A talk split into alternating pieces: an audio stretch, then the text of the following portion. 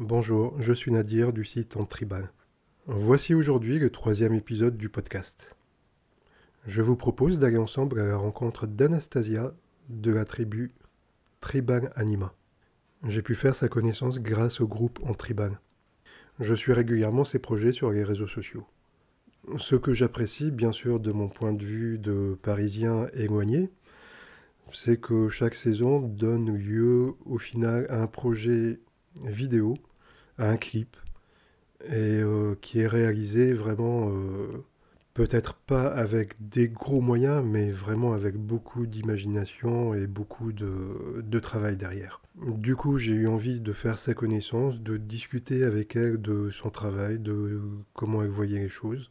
J'ai apprécié d'en savoir un petit peu plus sur elle et j'espère que vous apprécierez de la découvrir aussi un petit peu si vous ne la connaissez pas encore. Alors, cette interview a été réalisée pendant le confinement, donc euh, je suis très très en retard sur le montage. Je vous souhaite une bonne écoute. Anastasia, bonjour. Bonjour. Est-ce que tu peux te présenter brièvement et ensuite on va parler de ton projet? Euh, donc je m'appelle Anastasia, j'ai 36 ans, j'habite dans le sud et je donne des cours de tribal fusion euh, à Aix-en-Provence. Euh, et j'ai cette petite particularité que je suis aussi compositrice de musique et, et réalisatrice débutante, on va dire. Et du coup, j'ai essayé ces dernières années de lancer un, concept un petit peu différent de, des cours de danse classiques, enfin pas classique euh, le, le, style de danse, mais du fonctionnement classique voilà, des, des assauts de danse. Et, euh, et, voilà, ça se met en place euh, d'année en année. Et, voilà. Alors, comment tu en es venu à ce projet Muséa C'est bien comme ça qu'on dit, Muséa Muséa, tout à fait, oui. Euh, bah déjà, je suis une très grande fan de mythologie et, euh, et quand j'ai découvert le mythe d'Orphée, particulièrement, j'ai été euh, vraiment scotchée et ça m'a tellement inspirée et que je me suis dit, il faut en faire quelque chose, il faut donner vie à ce mythe dans un spectacle. Et, et, en fait, pas très loin de chez moi, j'ai la chance d'avoir un, lieu qui s'appelle le château de Valbel et où il y a ces, grandes tours, enfin ces grandes colonnes, pardon, qui font vraiment penser à, un temple grec. Et donc euh, cette idée voilà, a, commencé à germer et euh, je me suis dit ok ben, je, vais, je, vais, je vais lancer ce, projet de, entre guillemets cinéma tribal euh, avec un scénario, des musiques, ce lieu qui est vraiment hyper adapté. Et, et, voilà, j'ai lancé le projet donc l'année dernière et, et j'avoue que j'avais très peur que ça que ça fonctionne pas, que j'ai pas assez d'élèves ou ce genre de choses. Et en fait, le projet a eu beaucoup, enfin, a été très très apprécié et euh, j'ai eu 20 élèves euh, qui ont qui ont participé, euh, qui se sont engagés tout de suite, qui étaient super emballés par le projet et, qui m'ont suivi dans cette folle aventure. voilà. Et du coup, c'est les mêmes élèves que tu as pu avoir de bout en bout? Euh, ouais, ouais, ouais, elles se sont inscrites euh, donc au début de l'année. Donc en fait, oui, Muséa, c'était euh, un projet un peu fou parce que moi j'étais en formation à Nancy cette année-là, une formation de musique de film justement. Et, et du coup, je donnais mes. Des... Enfin, Muséa a été sous forme de stage mensuel. Donc c'était un dimanche par mois où je prenais le bus de nuit de Nancy pour retourner dans le sud. c'était toute une aventure. Euh, et, donc on passait euh, le dimanche après-midi euh, à travailler les chorégraphies, à travailler le feu, parce qu'il y, a un passage pyrotechnique dans le, dans.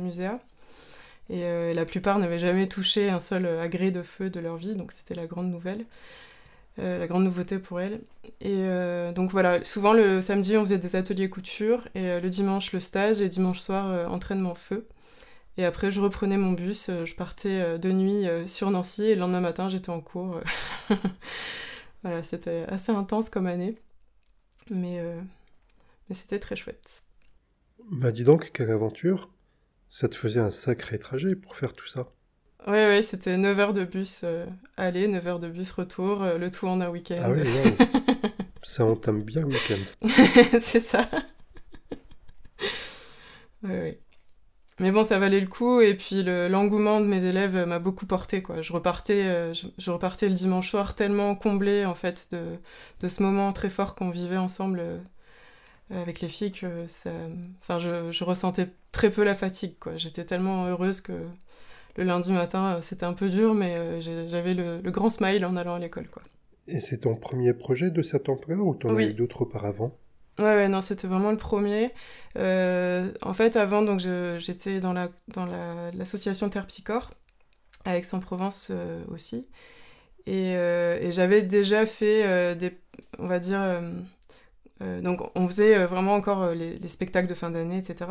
Mais à chaque chorégraphie avec mes élèves, il y avait déjà une petite histoire, une petite voix off en début, de, juste avant que la choré passe.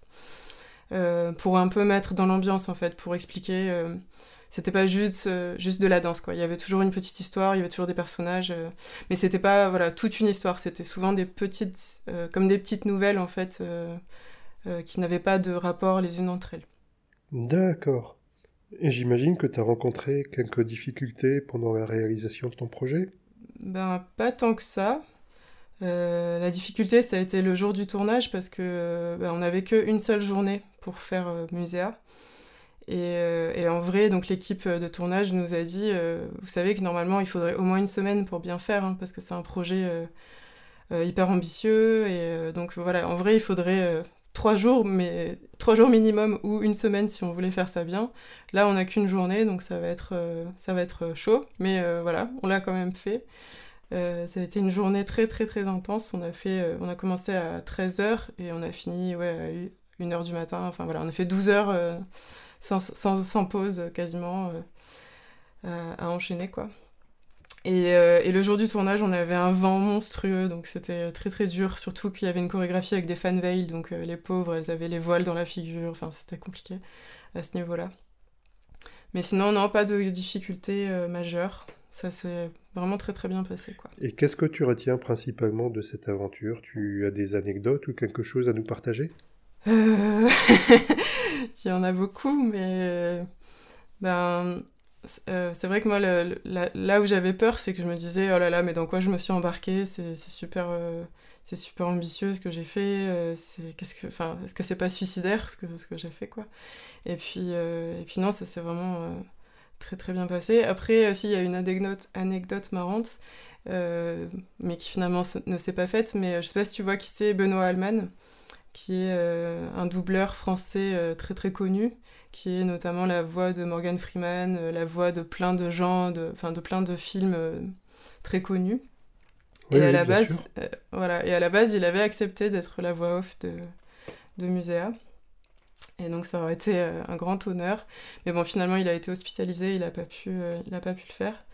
Et heureusement, j'ai une connaissance qui a une voix incroyable et qui du coup a pu euh, me sauver la mise au dernier moment et, et, enregistrer la voix off. Quoi.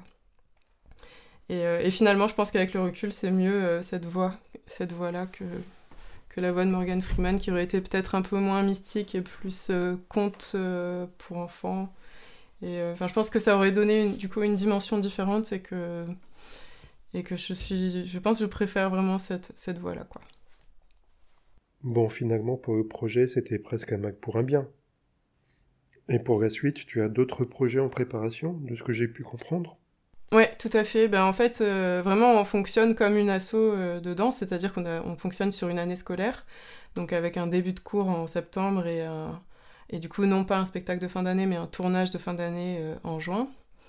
Du coup, tous les ans, je change le, thème. Donc l'année dernière, c'était la mythologie grecque. Cette année, c'est la mythologie nordique. Donc là, cette fois-ci, je pars pas d'un mythe existant. J'ai créé carrément un scénario. Donc ma grosse inspiration, c'est la BD Torgal. Je sais pas si tu connais. Oui, bien sûr. qui est une BD fantastique sur le monde viking et euh, qui m'a bercé euh, toute mon enfance, toute mon adolescence. Et, euh, voilà, donc c'est fortement inspiré de Torgal, mais au féminin, on va dire, avec une héroïne et pas un, un, héros.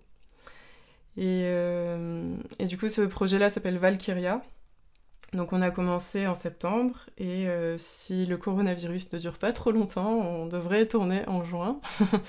Mais là, euh, bon, c'est un petit peu compliqué en ce moment, donc euh, peut-être que ce sera décalé un petit peu. on va voir comment, comment ça se passe. Bon, espérons que si tout le monde est raisonnable, ça durera le moins longtemps possible. Sinon, ça va commencer à être problématique. Oui, tout à fait. C'est ce que j'espère vraiment. Ok.